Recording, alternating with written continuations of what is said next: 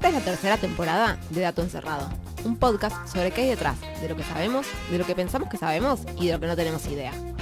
Somos Belén Zanoni, Melina Blaisauskas y Rocío Pliegue, y usamos este espacio semanal como excusa para charlar sobre experimentos e historias de la ciencia que nos flashean la cabeza. Si les gusta este podcast, nos pueden encontrar en Instagram y Twitter como arroba Dato Encerrado.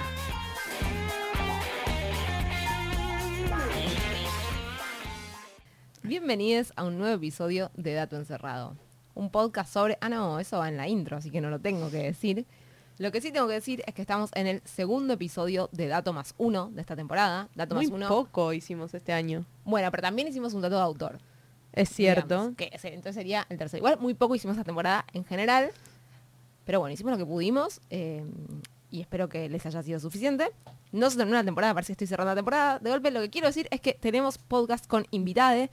Eso significa que nosotras estamos de espectadoras, que vamos a hacer todas las preguntas que queremos hacer siempre, con un poco más de pudor por ahí, porque no nos sale ser tan malas cuando hay gente externa. Pero no tuvimos que trabajar tanto para este episodio y eso es algo que nos pone contentas.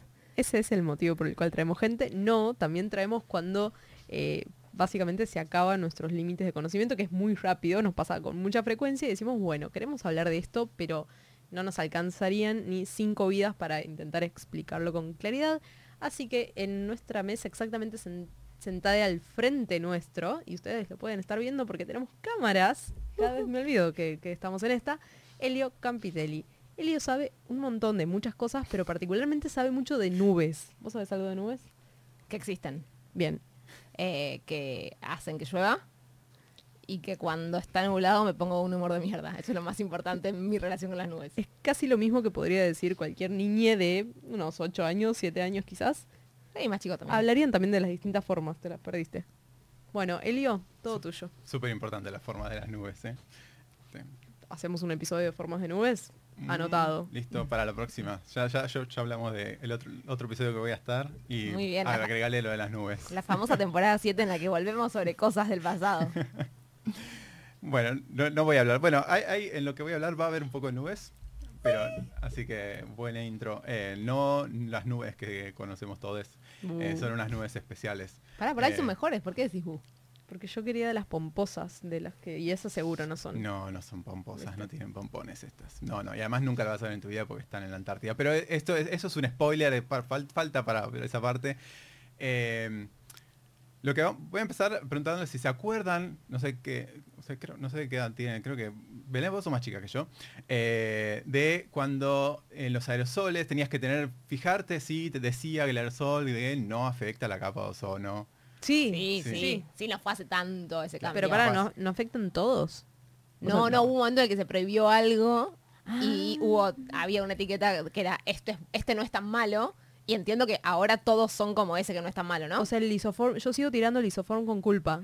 No, no, no, no, no, ya no tenés que Ay, culpa. chicos, o por lo menos no por eso. claro.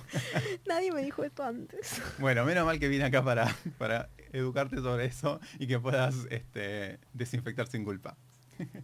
Eh, pero bueno, eso, no sé si saben de qué, qué es esa cosa que antes tenían los aerosoles y que ahora no tienen. Y no solo los aerosoles, sino muchas otras cosas. Dióxido. Alguna vez lo supe. Diox- ¿No tenían dióxido de carbono? No, ¿No tenían dióxido? Ay, no. Lo que tenían eran unas cosas que se llaman CFCs, clorofluorcarbonos. Sí.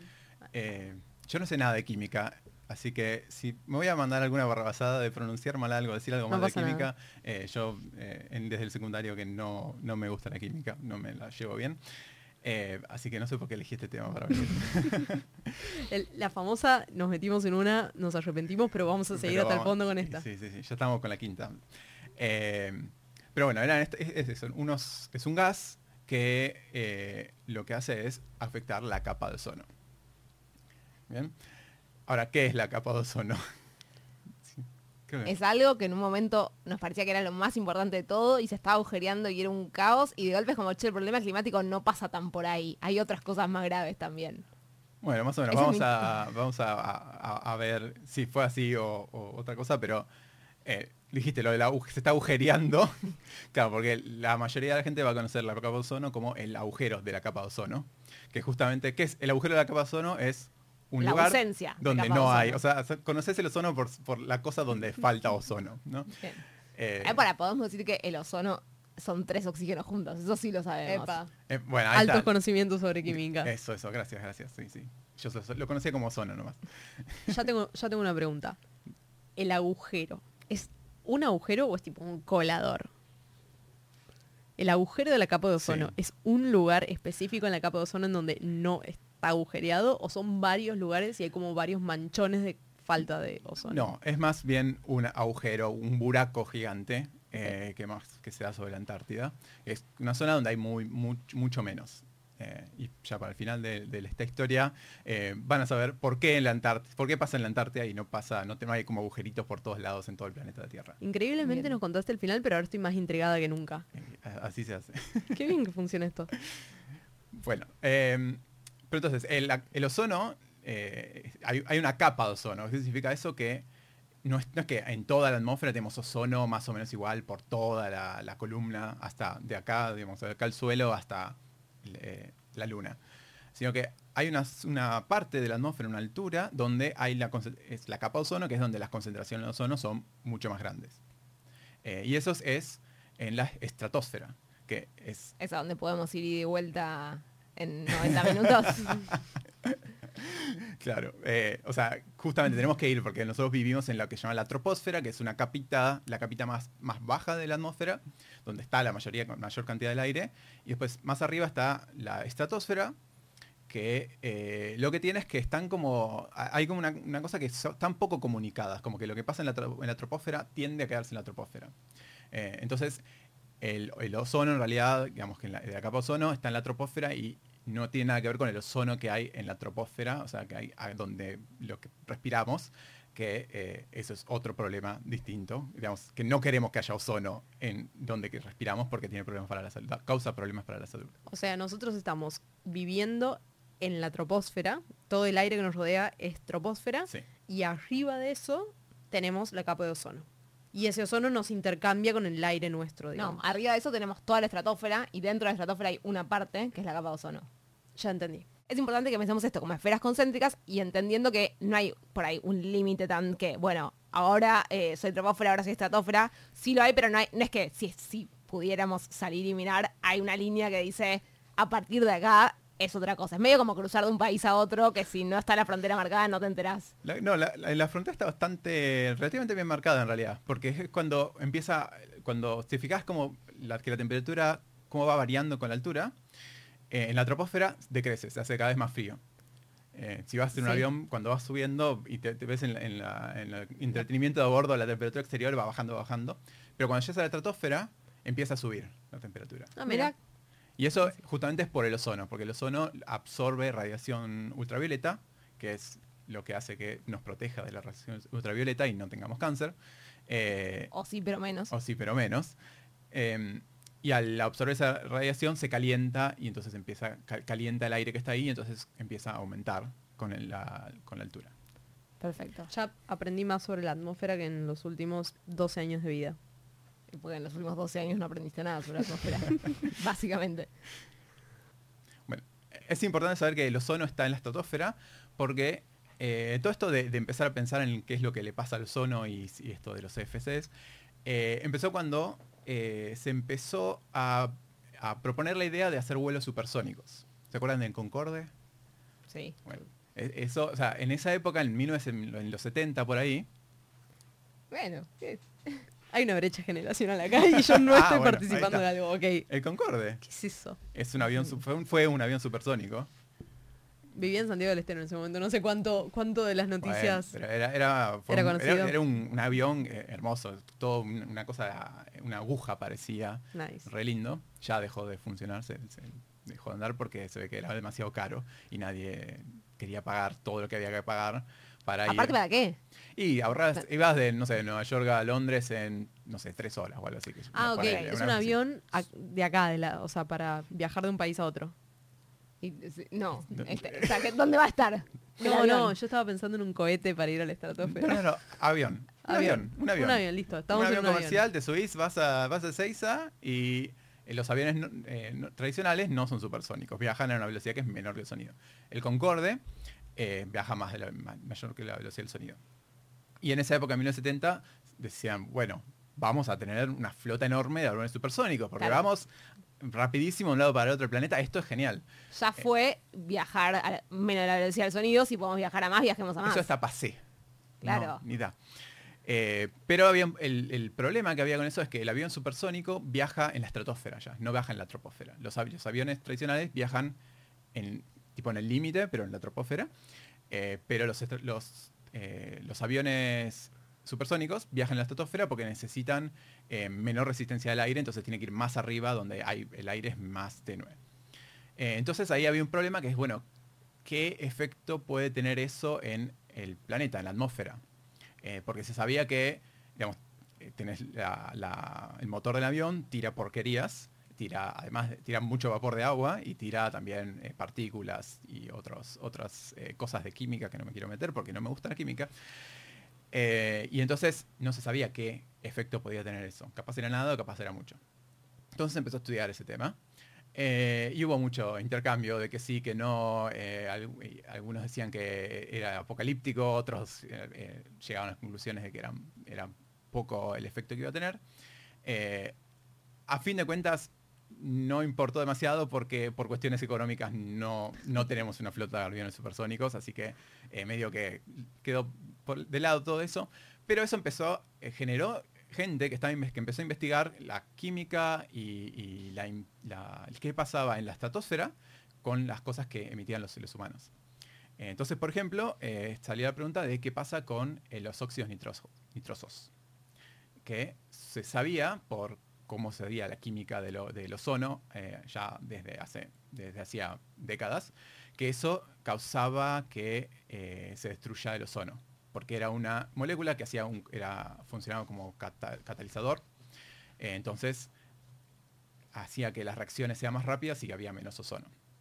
Y nosotros, o sea, ¿por qué largaríamos óxidos ferrosos? Nitrosos. Nitrosos. Parece que, el- por ejemplo, con fertilizantes, que son a base de nitrógeno, eh, tiradas nitrógeno y eso genera óxidos eh, nitrosos que quedan en la atmósfera. Ok, estamos largando óxidos nitrosos a lo pavote. Claro, y creo que los autos también, pero... Pero bueno, como les decía, lo que pasa en la, en la troposfera tiende a quedarse en la troposfera. Entonces, esos óxidos nitrosos del fer- los fertilizantes de los autos no, no tienen tiempo de llegar a la estratosfera. Entonces, en, en ese momento se llegó a la conclusión de que eso no era tan importante. Eh, pero después vino la NASA y dijo, che, tenemos este proyecto de hacer un transbordador espacial. Un cohete, ahora sí es un sí es cohete, así, ahora sí es el cohete. Un cohete que nos va a, lle- va a ir a la estratosfera y nos va a llevar en media hora. Ah, no, eso. Un cohete que iba, iba a ser reutilizable y iba a, mm, a Eco-friendly la NASA. Sí, eco-friendly. Bueno, eco-friendly que lo que se dieron cuenta es vamos a tener muchos lanzamientos, más que antes. Eh, fijamos ¿no? qué efecto puede tener. Eh, y una de las, eh, de las moléculas o, o de los elementos que los tenían preocupados era el, eh, el cloro, porque parece que los motores del, del transbordador espacial tiraban cloro. Le creemos. Sí. Eh, entonces ahí se dieron cuenta que los óxidos nitrógenos no eran tanto problema, pero que este- este- la molécula de cloro, las, las especies de cloro, eran también catal- catalizadores y eran mucho más eh, fuertes que los óxi- óxidos nitrosos. Entonces esos eran como mucho más problemáticos. O sea, todo lo que estamos usando va a destruir el ozono. Vamos a No, morir. no, pero el problema es lo que usaban para tirar cosas a la estratosfera. Claro. Digo, vos no usás nada que se a la estratosfera. Claro. Puedes estar perjudicando al planeta en otros niveles, pero no a la capa de ozono. Ok. Claro, sí. de- de- el problema es el, el transbordador espacial va. de la troposfera y lleva hasta la... Hasta la hasta, eh, De nuevo. El transbordador espacial viene de la estratosfera, sale, pasa por la, para la troposfera, pasa por la estratosfera, pasa por la mesósfera y todo lo demás y llega a la órbita terrestre y después baja. Eh, entonces, en el momento que pasa por la, por la estratosfera, tira porquerías y eso querés saber qué es lo que pasa. Eh, y de hecho es gracioso que decís eh, que eso de qué pasa en la troposfera, porque la NASA cuando se empezaron a un- unos científicos que empezaron a hablar de esto, dijeron, "Mm, esto es como interesante, pero eh, no, no lo publicitamos mucho, eh, tipo, eh, estudiémoslo un poco mejor antes de, hacer nada. Y lo que hicieron fue, lo publicitaron igual, pero en una conferencia eh, donde presentaron esos resultados, pero como hablando de los- las emisiones de los volcanes. Que parece que los volcanes también, cuando hacen erupción, tiran cloro. Y entonces, como decir, ah, ni hablaron Busquemos de- otro culpable. o sea, claro, o sea, presentaron los resultados de, eh, digamos, la investigación de cómo el cloro interactúa con el ozono y demás, eh, pero en ningún momento mencionaron el transbordo espacial, ni mencionaron que trabajaban para la NASA, ni nada. Claro. Entonces, todo así. Eh, pero bueno, que- entonces, em, pero eso hizo que se empezara también a hablar del problema de- del cloro. Aparte es muy loco porque ¿quién le va a decir a la NASA, che, no puedes tirar esto porque es la semana de la estratosfera? Como que, no sé, hay un consejo de ética eh, estratosférica, como que no sé. Eh, sí, en realidad, o sea, justamente estos estudios se hacían porque al proponer este, el transbordo espacial tenían que hacer todo un, básicamente un estudio de impacto ambiental. ¿Cómo haces en la Porque acá si ten- tuvieras que hacer un estudio de impacto ambiental sobre una, un canal, un río, lo que sea, vas, tomas muestras de agua o lo que sea, te llevas agua del laboratorio, lo que sea.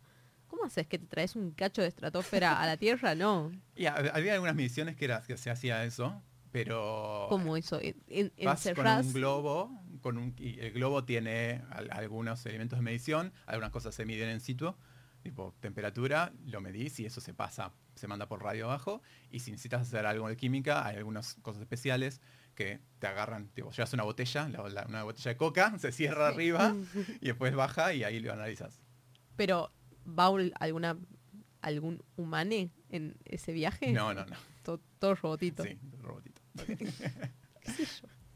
Ya me veo a alguien saliendo del Todo cohete, metiendo, aire, metiendo aire en la botella. Con una bolsa, la bolsa de consorcio. Un toque que él cague la cámara. Ahí estamos bien. Va, eh, volvé a, volvamos a la botella de coca, perdón. Ah, ya fue. No, pero porque va a quedar perdido. Ok, ok. Me imagino, me imagino a alguien yendo y tratando tipo de meter aire saliendo del cohete y volviéndole a entrar. Ya estamos, ya estamos, volvemos. Convengamos que te venden en... ahora me voy a poner mundialista, ¿no? Pero si no me equivoco, no me acuerdo en qué mundial fue, creo que 2014, que te vendían botellas con aire de la cancha. Eh, ¿Por qué no te harían esto? Porque, o sea, me parece mucho más interesante la- el frasquito con aire de la estratosfera que el frasquito con aire del Maracaná. Bueno, si vamos al caso, hay souvenirs de arenita de lugares y... Claro. Ay, qué decadencia. Eh, bueno, y entonces todo eso, eh, la- había la comunidad científica pensando en el cloro y en el efecto en la estratosfera y, de- y en el, el ozono. Eh, y ahí fue que aparecieron estos dos, dos pibes, Frank Sherwood y Mario Molina, que se dieron cuenta que había que estas cosas, los CFCs, los clorofluorocarbonos, eh, cuando en condiciones de la estratosfera pasaba cosas de química, que de nuevo no me voy a meter porque no me gusta la química, y se convertían en eh, especies de cloro y especies de flúor. Y que esas especies eran también eran jodidas y podían servir de catálisis para destruir el ozono. Ok, pero hasta ahora dijimos que las cosas que pasan en la troposfera no se van a la estratosfera. Entonces, ¿por qué es un problema que el isofarm que tira Belén en la casa tenga CFC? Claro, los CFC para qué se usan? Eh, en- se usaban en ese momento.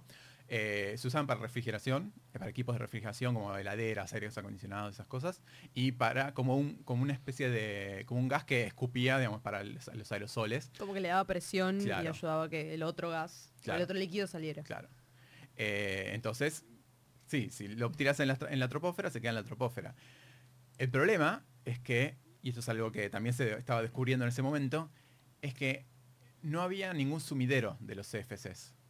O sea, no había ningún proceso natural que hiciera que esos CFC que, que emitís y que hacen quedar en la tropósfera se laven y vayan a la Tierra o al océano o a donde sea.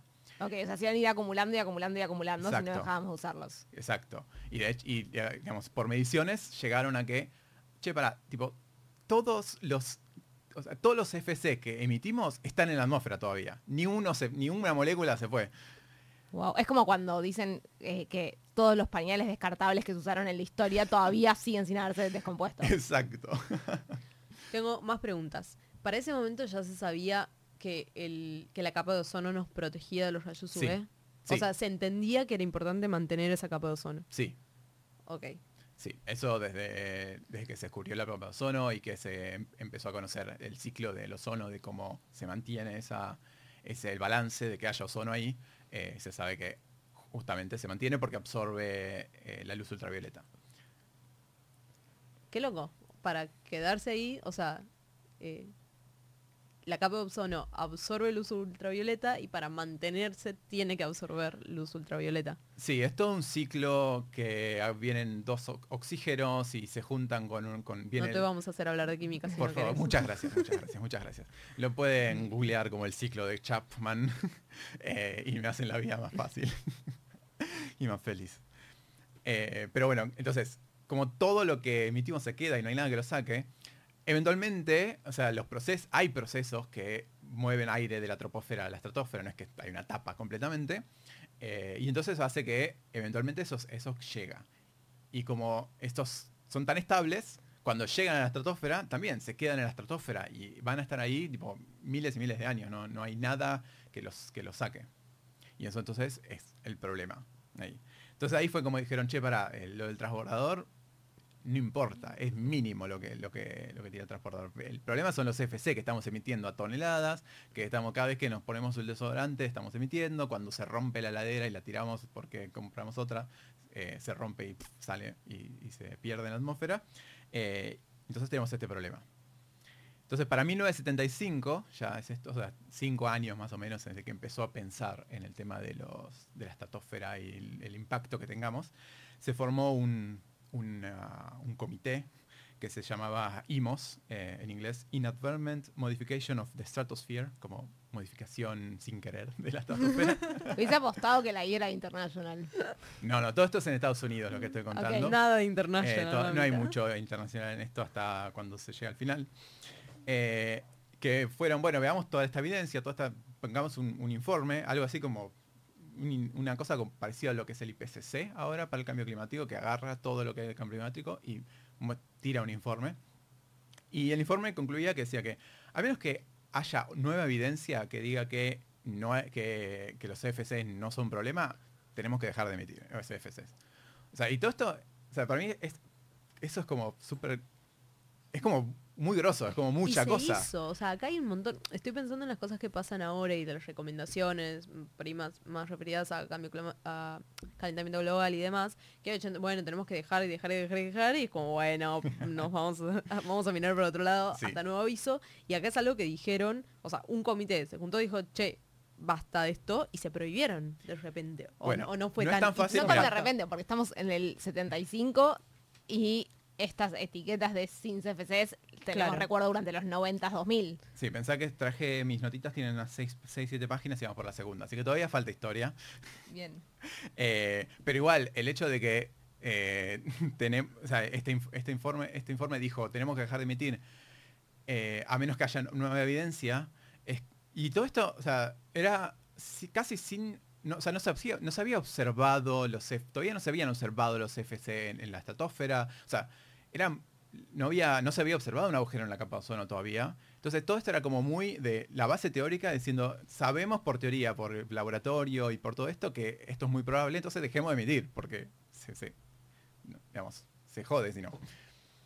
Eh, y obviamente, bueno, justamente no fue tan fácil porque la industria en ese momento empezó y dijo, ah, pará, mejor no me conviene todo esto, yo quiero emitir, quiero, quiero seguir vendiendo CFCs, eh, que además eran un gas muy útil para un montón de cosas, no es que tampoco lo dejabas de, o sea, tenías que reemplazarlo por algo. Eh, y entonces empezaron con a crear un montón de campañas de publicidad, eh, digamos, de, para llegar a la gente y pagar, hacer, hacer insti- institutos y, pagar estudios, tratando obviamente de hacer que las digamos, concluir que no, los FC no eran un problema. ¿no? Eh, por ejemplo, dijeron, una de las, de las grandes cosas que dijeron, dijeron, no, no, no, el problema de los FC, del, del cloro en la atmósfera, en la estratosfera, no, es los no son los FC, son los volcanes. ¿Se acuerdan? ¿Te acordás que el- presentaron en esa conferencia que era el problema de los volcanes? Eh, el problema son los volcanes. Cancelemos los volcanes. O sea, Claro. cierren todos los volcanes y déjennos vender aerosoles tranquilos. Eh, y entonces dijeron, eh, bueno, vamos a hacer, ya van a ver, vamos a crear un, una- un programa especial, va a investigar el efecto, el- el- las emisiones de los, de lo- del cloro de los volcanes y van a ver que vamos, a- van a llegar a la conclusión de que son los volcanes. Eh, ya, ya, ya esperá un cacho que voy y lo hago. Silencio. Silencio radio. Y no se publicó nada. Y hasta que tiraron algo como que, bueno, los, los resultados no habían sido concluyentes. Los volcanes no eran tan malos. Entonces, ya sabemos que, o sea, si, si, la, si los resultados no fueron concluyentes, sabemos cuáles fueron los resultados en realidad, ¿no? Eh, pero bueno, la, la industria tipo negó todo. De, de- de ca- o sea, cada paso de la, de la argumentación de por qué los CFCs eh, afectaban la capa de ozono, lo negaban. Negaban que eh, los CFCs llegaran a la estratosfera. Lo niego. Sí, Igual más o menos, digo, o sea, entiendo que hasta el momento tampoco estaba documentado. Entonces era un eh, la academia, si querés, diciendo esto va a pasar y la industria diciendo esto no pasa y técnicamente tenían razón los dos. eh, y el tema era como, bueno, pero ¿por qué no frenamos esto antes de que pase? ¿Por qué tenemos que esperar a empezar a dañar la capa de ozono para dejar de hacerlo? Tal cual, sí. Lo que, lo que es interesante de toda esta historia es que lo rápido, y, o sea, todo esto se hacía, tipo la regulación, la- los pedidos de regulación, en el medio de que la ciencia y la- el conocimiento sobre esto recién estaba como apareciendo. Había un montón de cosas que no se sabían. Pero tan- así de rápido se empezaron a resolver estos problemas, como esta, idea, eh, decían, no, los FC no, llegan a la estratosfera, eh, y de- después con mediciones vieron que en la, en la estratosfera los FC habían aumentado, se habían duplicado entre 1968 y 1975 en- sobre Nuevo México, creo, donde, creo que era donde estaban midiendo con sensores remotos o, o con estos globos, no, la verdad que no, no sé cuál es cuál de los dos. Eh, después decían, no, no, eh, los FC está bien, sí, va- llegan, a, llegan, Pero no hacen nada. pero no, claro, pero no se, no se separan estas especies de cloro y flúor, que son las cosas jodidas. Eh, y bueno, no sé, el mismo año que es como la, la industria se pone del costado, dice eso, y viene el, el científico que, ah, mira, este nuevo, inf- nuevo estudio que eh, medí en el laboratorio que sí pasa, y mi- midimos- midieron directamente las especies de cloro en la, en la altura que estaba predicho por la teoría que iban a estar. Claro. Eh, y después también, bueno, no, está bien, sí, sí, los efectos llegan a la estratosfera. Sí, se separan en, la cosa, en las, las cosas de cloro, pero no, no rompen el, el ozono, eso no, no pasa nada, quedan ahí, no hacen nada. Otro paper. Claro, y después eh, de- encontraron eh, unas observaciones de una de monóxido de cloro, que es algo que por razones químicas que no me voy a meter porque no me gusta la química, eh, es, es como algo que no se puede explicar si no es por la reacción del- de estas especies de cloro con el ozono. Era como Claro. la, la, la- la- la etiqueta de que ahí estaba pasando esa reacción química. Eh, entonces, 1976 ya, eh, un- eh, re- o sea, eso, un año después básicamente de que la, la industria dijo vamos a hacer este informe, eh, mm, hay otro reporte de la eh, Academia Nacional de Ciencia que dice es un problema. Efectivamente, o sea, tenemos todas las evidencias de que muestran que es un problema. Como en, to- como en toda la ciencia, no es que todo se sabía, pero se sabía lo suficiente para decir hay un problema. Eh, y lo que dijeron, la recomendación es, tenemos que, tenemos que regularlo en no menos de dos años. O sea, dentro de dos años tiene que estar Wow. regulado. Tenemos que hacer algo y tenemos que hacerlo ya. Claro. Un plazo casi más chico que el que le dieron las empresas por el eti- etiquetado frontal. por ahí, Probablemente más chico que el que se tomen las empresas para el etiquetado frontal. definitivamente. Es muy difícil poner eh, etiquetitas. Eh, se ve que era más fácil eh, empezar a desarrollar nuevos gases. Eh, y la, la industria, lo que es muy gracioso, la industria parece que en su, eh, su cosa pública, eh, empezó, de- como la, la industria en su, en su publicidad, eh, como interpretó esto diciendo, ven, ven, no pasa nada, tenemos dos años como mínimo para empezar a regular. Si fuera muy Claro. malo, sería algo de ahora. Claro. No, Pero, o sea, al revés. Ellos dijeron, no, no tienen que pasar, dentro de los dos años hay que empezar a regular. Y ellos dijeron, eh, Dentro de faltan... dos años vemos. de- claro, de- después de dos años podemos empezar a regular. Tenemos dos años. Tengo una pregunta. Cuando estás diciendo la industria, la industria, la industria, ¿es industria yankee porque todo esto seguimos en Estados Unidos o ya era un debate al menos un poquito más internacional? No, est- esto es, sí, eso ya son cosas multinacionales, eh, pero toda esta discusión, bueno, en la Academia Nacional de Ciencias de Estados Unidos eh, claro. y todo. Eh, igual, nada, estas son empresas como DuPont, que era como la mayor productora de CFCs, eh, y era como la, la- la cara visible en medio de, todo, De la de toda batalla. esta historia.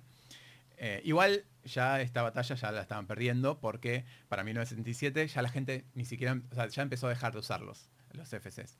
Porque Pero para la gente, o sea, una cosa es que yo decida no comprar un desodorante en aerosol, pero si tengo que cambiar la heladera, eh, cambio la heladera. Como, digo, hay una parte, o la industria, de- hay refrigeración de productos eh, que van más allá de lo que la gente elige consumir como productos individuales. Sí, o sea, eh, los CFC no eran los únicos productos que se usaban para estas cosas. Entonces eh, empezaron a aparecer otras, hay- había, otras opciones. Y en, en cuanto, no sé, a aerosoles, por ejemplo, eh, la gente en vez de usar el, el blem eh, o el, El isoform. el isoform en aerosol, lo usaba con el spray, que Claro. no necesita CFCs. Entonces ya, digamos, por, por esas, por cuestiones de, de campaña, de, de que la gente se daba cuenta, eh, y además porque había otras opciones, eh, ya para el 77 el- el- el- las ventas de, CFC de cosas con CFC eh, ya estaban por la mitad de, lo que era antes. ¿Y sabes quién, estas campañas como de con- concientización, quiénes la lideraban? O sea, ¿era, era un tal gobierno? Qué buena pregunta, no sé. O quizás, qué loco, no, no, no sé, Greenpeace de No los sé, pero sí, 70. se- o sea, me imagino que seguramente había, tenían esas organizaciones este, em- ambientalistas haciendo como ahora, igual con el cambio climático y reciclar y todo eso. Bueno, fue bastante bien. ¿no? Sí. O sea, me, me- no deja de sorprenderme un cambio, un, un descubri en un lapso de ocho años más o menos. Sí, básicamente. Digamos una década. Sí, En una década eh, se descubrió algo, se identificó un problema, eh, hubo una discusión, hubo un debate, se armó un comité, eh, se propusieron informes, se, se mostraron informes y la gente de repente eh, cambió de conducta.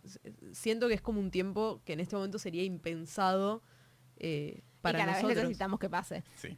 que a la vez necesitamos que pase, pero, pero ¿hace cuánto que estamos con, de nuevo, me, me vuelvo al, al etiquetado frontal porque es como la- la- el conflicto más reciente eh, del, del que fuimos parte, es como, se- ya sabemos que los ultraprocesados son una cagada, eh, ¿cuánto tiempo falta, hace falta?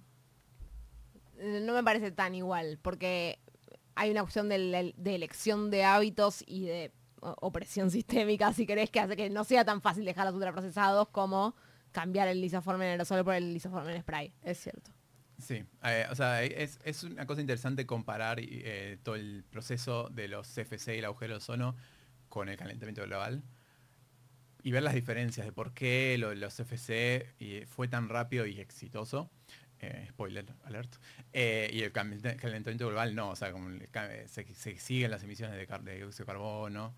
Y en gran parte es, creo yo, porque eh, este problema de los CFC era muy fácil, porque eran los CFC, que son una sola cosa, y Mm. había ya alternativas, y la industria empezó a trabajar en alternativas, en, en otras alternativas más, que, eran, que al final terminaron siendo más eficientes y, y mejores. Y quizás hasta Claro. más económicas. Y más, Claro. sí, o sea, Probablemente eh, fuera mucho más fácil económicamente y en tiempos y en, y en todo lo que te implicaba como cambio de hábito hacer eso que los cambios que necesitaríamos hacer ahora. exacto. Bueno, pero todavía no se agujerió la capa de ozono. O sea, todavía no, no nos contaste no- que estuviera reportado el agujero. Y no llegamos a la Antártida tampoco. Ahí, ahí llegamos, ya llegamos. Yendo, en el supersónico. En el 79 se prohíbe el- el- los CFC en Estados Unidos. Así que, o sea, de nuevo, ocho años, en- sí, dentro de una década y en Estados Unidos ya dijeron, basta. Eh, obviamente igual en otros, eh, en otros países se seguían haciendo y se siguen usando. Pero preguntas por la capa de ozono, por el agujero de la capa de ozono. eh. ¿Y, y la tal capa de ozono, Elio? Contame. Bueno, eso vamos a 1985, que fue cuando eh, la British Antarctic Survey eh, Glamour. Viste, Estuve, fui a Inglaterra por un congreso y, y me quedé- se me pegó. Eh, estaban haciendo mediciones de ozono en un punto en la Antártida y dijeron, che, acá hay un hay, hay muy poco ozono. Hay, o sea, Hay, hay muy poco significa, hay mucho menos que lo que había hace cinco años o hay mucho menos que lo que hay acá a 100 kilómetros. hay mucho menos de lo esperable, de lo que debería haber acá. Ok, pero en ese punto no habían medido nunca todavía. ¿o sí? Eh, no, habían, no, era una campaña que estuvieron cuatro años midiendo y estuvieron esos cuatro años dicien- mirando los datos y diciendo, no, ¿qué, qué está pasando acá? ¿Cómo puede ser que sea tan poco? Eh, Aparte, me imagino a la gente. Hoy vamos a medir un capa, el, el ozono. 50, che, poco. Bueno, algo debe haber pasado mal. Al mes siguiente, me dijeron, no, no, algo debe estar pasando. Y así un año hasta que dijeron, bueno, Más, Esto- ma- y más o menos. pasa. o sea, así funciona un poco la ciencia, ¿no? Llegaste, encontraste algo y no sabes, y capaz, bueno, estás un rato largo tratando de encontrarle la vuelta de por qué es así. Eh, porque estos valores eran mucho más bajos de lo esperado, aún considerando los CFCs. Eh, y de hecho, eh, cuando se publicó, se publicaron estos datos de mediciones eh, en un punto con, no sé si era con globos o con sensores remotos, pero era desde la tierra, desde el suelo. eh, resulta que habían satélites midiendo ozono a escala global que no, no veían ese agujero. Y que de hecho era un poco un misterio. Era como, che, ¿por qué tenemos tanto ozono? Como que deberíamos ver un poco menos. Y se dieron cuenta que lo que estaba pasando era que el satélite tenía todo un sistema para hacer el control de calidad de los datos. Porque los satélites no, es como un termómetro que pone, pones ahí. Es, es compleja como, o sea, miden radianza, miden cuánto llega de, de luz y tienen que hacer ecuaciones y, y puedes- pueden estar mal esos datos. Para, para, a ver si estoy identificando bien el problema. Había, para el momento en el que fueron a la Antártida y se dieron cuenta de que había menos ozono de lo que esperaban, al mismo tiempo había satélites dando vuelta a la Tierra, censando el ozono en la estratosfera Sí. alrededor de la Tierra. Y esos satélites no habían encontrado el agujero o, o- o ese punto en donde había menos ozono de lo esperado. Sí, no habían visto el, de- el decrecimiento en el ozono. Ok, Es que era el que, que pero se pasaban esperaba. por arriba de la Antártida. Sí, exacto. Entonces, Pero el problema era que esos valores que, se, que había en la Antártida eran tan bajos que quienes habían programado eh, la- el control de calidad lo habían puesto como un límite que si, si, si el satélite me dice que es menos de 180 unidades de está Dobson, mal la medición. seguro que está mal, no puede ser. Oh. La o sea, no hay forma, como en ese momento no se sabía de ninguna manera de que se pudiera llegar a tan bajos niveles.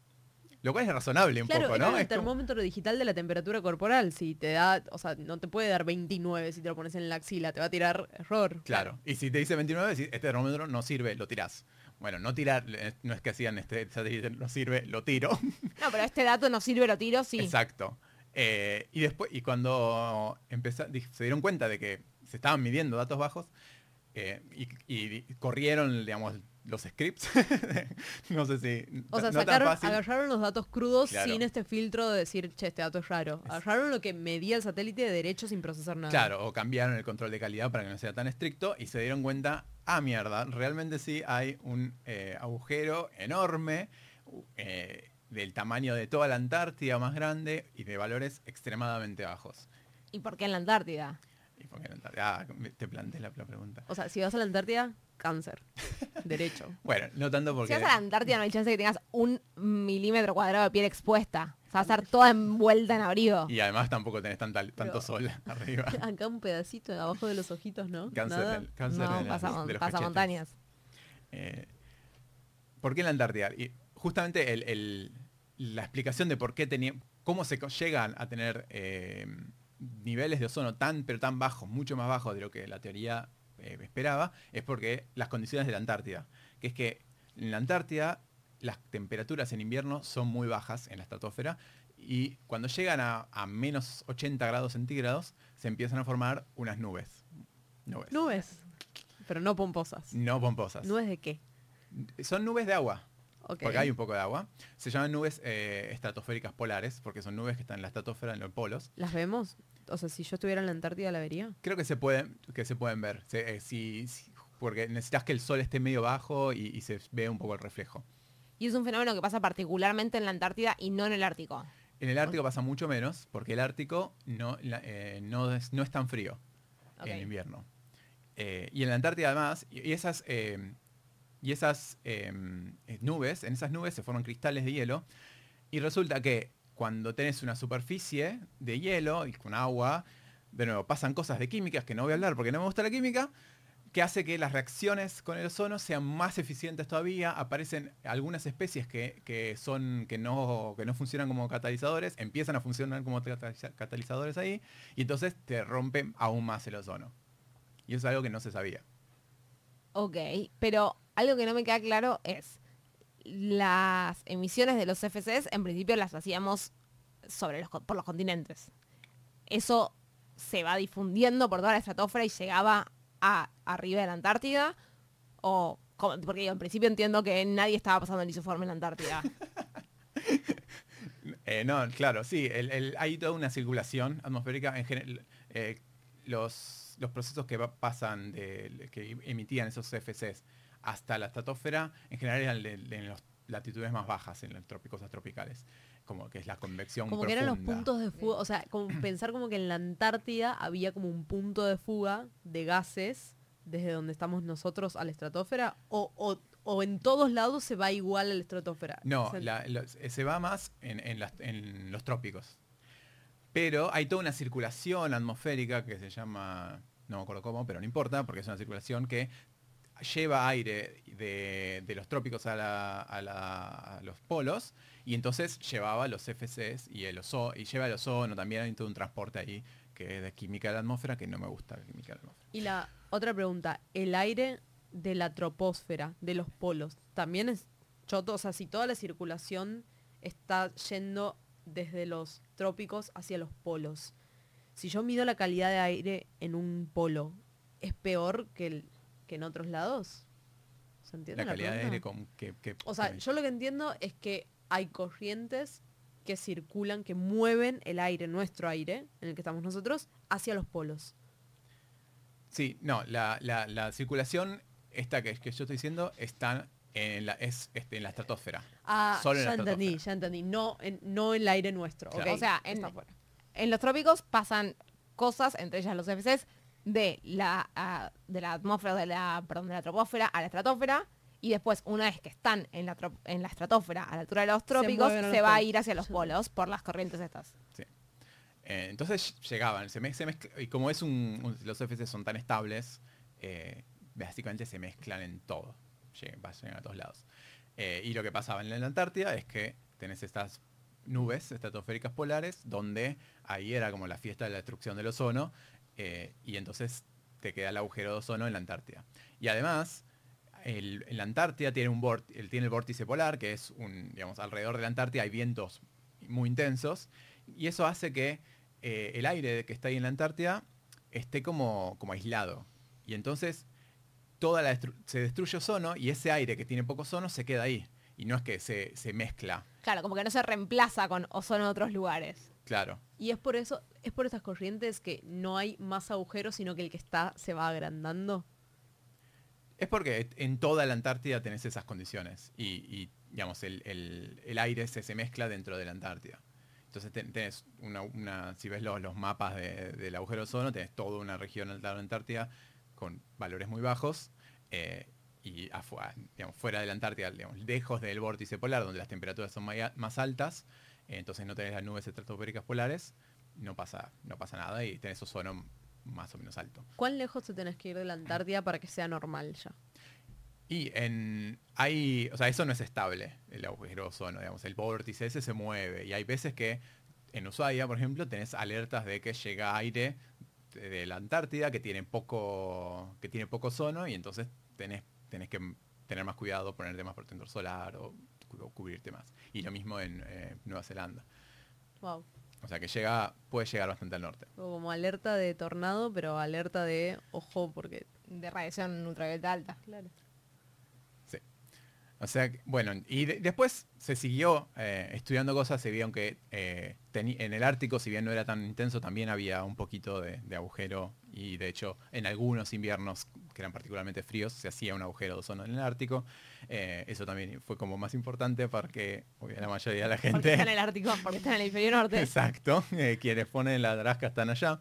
Entonces, eventualmente, para el 87 fue cuando se hizo el protocolo de Montreal, que es el famoso protocolo que se juntaron muchas naciones y dijeron, vamos a parar con esta fiesta de los CFCs. eh, y lo que pusieron es una reducción dentro de tantos años. Y además, una cosa interesante es que eh, en el protocolo está que cada tantos años se tienen que juntar de nuevo, ver la evidencia y ver que, que si hay que hacer que, si las regulaciones las podemos ablandar un poco si tenemos que hacerlas más fuertes. Y eventualmente la evidencia fue que teníamos que hacerlas más fuertes. Eh, y básicamente para 1990 se prohibió los FC, salvo eh, usos muy puntuales, que no había una otra cosa que se pudiera usar. Entonces, eso es como la, historia. Exitosísima, ¿no? De, de 19, no, del 1970 a 1987, que fue el protocolo de Montreal, se empezó, ni siquiera se descubrió el agujero de ozono, se empezó a hablar del ozono y se llegó a que, que no hay que hacer, que no hay que emitir más CFCs. Y se dejó de emitir, no solo se, Se llegó dejó. a que no hay que emitir, se dejó Exacto. de emitir, que es un montón. Un episodio con final feliz no, no pasa muy frecuente. Sí. Bueno, más o Men. menos, no sé si es tan feliz. Y, y- y los niveles de ozono eh, están se estabilizaron ahora, o sea, está constantemente, o sea, ya la gente no piensa en el agujero de ozono, es como que se creen Sí. que eh, eso no importa ya, está solucionado, y si bien como que están las cosas para que se solucione, el problema es que los CFCs son muy estables, viven mucho ahí en la estratosfera, entonces siguen destruyendo, eh, pero ahora está, digamos, el agujero de ozono está más o menos estable y recuperándose, se estima que más o menos para el 2075 va a llegar a los niveles pre-1970 eh, el ozono. O sea que son como 100 años, imagínate. 100 años para recuperar uh, una fiesta que duró 5, ponele. Porque no es que fue tanto tiempo de usar CFCs para algo que no Claro, sí, sí. Eh, un, poco, un poco importante el, efecto que podemos tener en 100 años, imagínate. Pero una pregunta, ¿se sabe algo ya sobre si tenemos alguna forma de no esperar pasivamente a que se destruyan los CFC, sino como hay algo que podamos hacer para revertir ese cambio también antropogénicamente? Como ir, tirar cosas que Como destruyan tirar, CFCs. claro, tirar que antes de CFCs, tirar, no sé, algo. No sé, me parece que la gente en, ra- en general prefiere, mejor dejémoslo en paz, dejemos de martillar y tirar, romper las cosas. Eh, es un poco como el debate de la geoingeniería para el cambio climático, que es como también eso de, estamos haciendo ge- geoingeniería tirando dióxido de carbono. Eh, hay- seguro que seguro que queremos este, también hacer otra cosa tirando otras cosas en, Claro. en la atmósfera. Eh, y como, bueno, está en recuperación, entonces eh, tampoco tiene tanto sentido. Claro. Bueno, espectacular. Muy bien. eh, Elio eh, la persona que más sabe en esta mesa de la atmósfera y de un montón de otras cosas y que probablemente firme contrato para venir en la séptima temporada, en la segunda parte de todas las cosas, para contarnos sobre nubes. Calentamiento global, pero más sobre pero nubes. más sobre nubes. Eh, además en esta mesa diría, en este estudio, salvo que nuestro operador en este momento me diga que tenía una expertise en capa de ozono que yo no manejaba, eh, este estudio es el estudio de Radio Monk, en el cual grabamos ya hace bastantes episodios, gracias a los aportes de ustedes en cafecito.app barra dato encerrado, y donde vamos a grabar algunos episodios más y vamos a cerrar la temporada en vivo el 27 de noviembre a las 17 horas. 17 A las horas. 17 horas por twitch.tv barra dato encerrado. Así que si no nos siguen todavía por ahí, pueden hacerlo. Eh, también pueden hacerlo en Instagram y en Twitter para enterarse cuando hacemos un vivo. Y sí, dije cierre de temporada, esto se está terminando, ya, ya es inminente, lo sabemos todos. Creo que pasé todos los anuncios con una eficiencia que nunca antes había tenido. Estamos, estamos cumplidos. Gracias, Elio, por venir. Eh, Gracias por invitarme. Esperemos que lo hayas disfrutado. Y ¿La pasaste bien? Sí, muy bueno, muy divertido. nos reencontramos la próxima.